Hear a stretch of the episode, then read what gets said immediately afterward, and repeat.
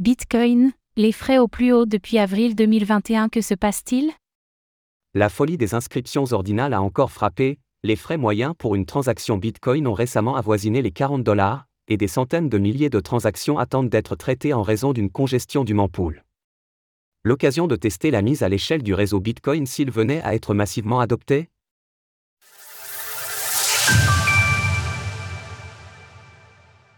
Les frais Bitcoin retournent au niveau d'il y a un an et demi. Selon les données de BitInfo Charts, les frais de transaction, fees, moyens sur la blockchain Bitcoin ont avoisiné les 40 dollars, ce qui n'était pas arrivé depuis le mois d'avril 2021.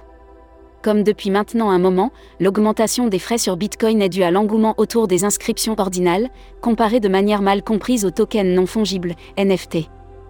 Artefacts numériques immuables, les inscriptions occupent souvent l'actualité depuis qu'ils ont su trouver l'attrait du grand public au mois de mai dernier, lors de l'apparition de la norme BRC 20.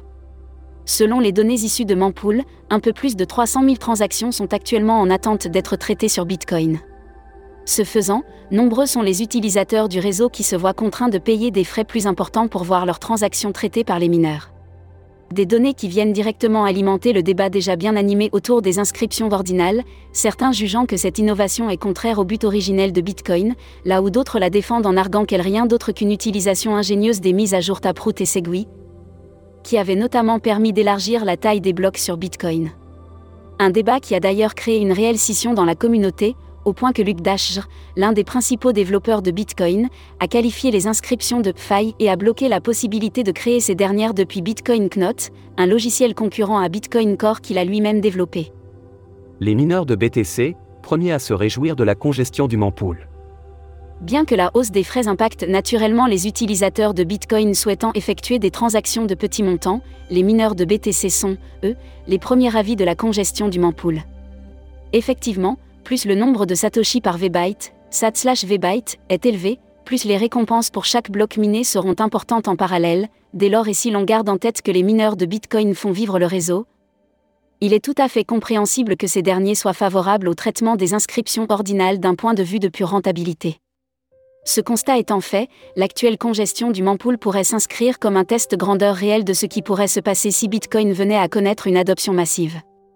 Adam Back, le PDG et fondateur de Blockstream, a ainsi constaté que quoi qu'il arrive, on ne pouvait pas arrêter les JPEG sur Bitcoin et qu'il fallait donc plutôt voir là une occasion de stimuler l'adoption des layers 2 et de forcer l'innovation.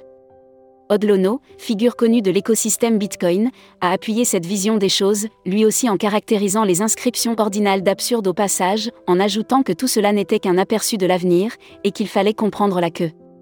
La mise à l'échelle ne se fait pas sur les layers 1.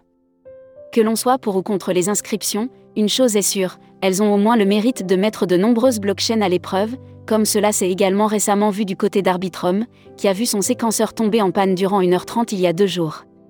Source Mempool, Bitinfo Charts. Retrouvez toutes les actualités crypto sur le site cryptost.fr.